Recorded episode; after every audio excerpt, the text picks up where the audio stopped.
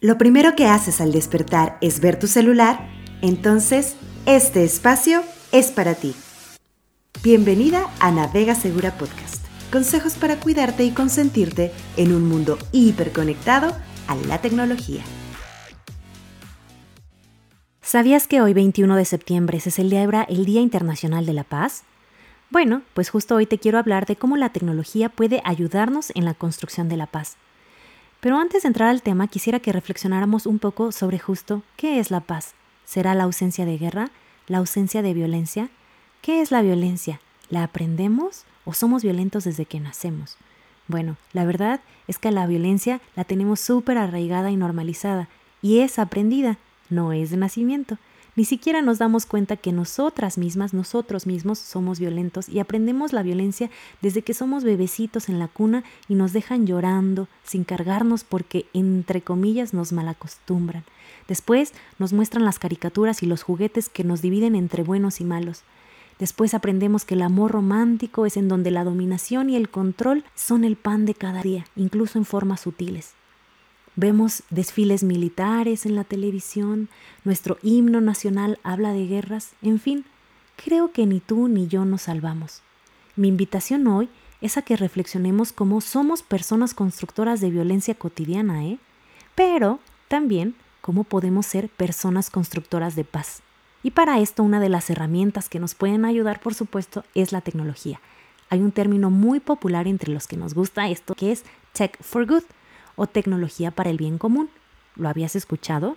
Bueno, esto de Tech for Good es un conjunto de soluciones tecnológicas o desarrollos tecnológicos que promueven la participación ciudadana y sirven para atender necesidades sociales. Es no solamente utilizar tecnología para agilizar procesos en fábricas inteligentes, robots, agilizar trámites burocráticos, en fin, sino que también nos apoye para solucionar problemas sociales de medio ambiente, de desigualdad, de educación, de salud.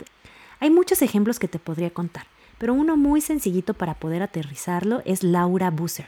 Laura Busser es una Instagrammer mexicana y ella nos enseña a través de plataformas digitales lenguaje de señas. También sensibiliza a la población sobre el mundo de las personas que no escuchan. Ella incluso se volvió famosa porque tradujo en lenguaje de señas en vivo el concierto de Coldplay cuando vino a México. Así como ella, hay muchas personas que están utilizando la tecnología para hacer el bien.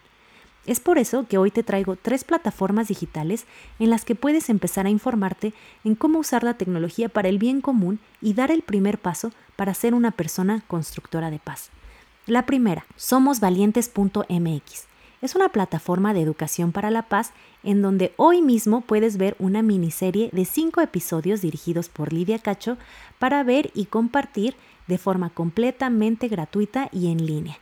Aquí puedes ver episodios, puedes descargar material didáctico y sobre todo es bien importante y es bien interesante cómo cinco grupos de niños, niñas y jóvenes de diferentes partes de México presentan sus proyectos para construir la paz en nuestro país. Está padrísimo, la verdad es algo que me ilusionó, me dio esperanza, dije, wow, repito, búscalo como somosvalientes.mx. La segunda plataforma que te quiero compartir es un podcast. Un podcast muy sencillo por si no te da tiempo de ver videos. Bueno, mientras vas en el camión o preparas la cena, escucha el episodio número 349 de Con Amor Carajo. Así se llama, Con Amor Carajo. Y el episodio 349 se llama Paz en primera persona. Paz en primera persona te abre los ojos a realidades personales y cotidianas que todas y todos hacemos para contribuir tanto a la cultura de la violencia como a la cultura de paz. Es un gran episodio. Repito, podcast con amor carajo, episodio 349. Y la tercera plataforma se llama Disruptivo TV de Juan del Cerro. Disruptivo TV es una plataforma en donde encuentras herramientas, proyectos, información, libros digitales gratuitos y mucho más sobre el emprendimiento social. El emprendimiento social te ayuda a generar empresas que no son devoradoras del entorno. Bueno, es algo que a mí me encanta, de hecho es de mis plataformas favoritas y he aprendido muchísimo para construir justamente Navega Segura. Así lo buscas como disruptivo.tv o busca también a su fundador, Juan del Cerro. que es uno de los más grandes exponentes y promotores del emprendimiento social en Latinoamérica. Y bueno, tiene muchísimos ejemplos de startups que están creando bien y paz para el mundo. Así como esto hay muchas herramientas más que te puedo compartir, en verdad es un tema que me apasiona y del que hablo muchísimo en los talleres que hacemos en Navega Segura para construir un mundo digital pacífico, inclusivo y seguro.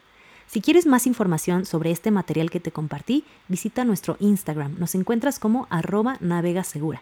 Nos puedes dar follow o mandarnos un mensajito.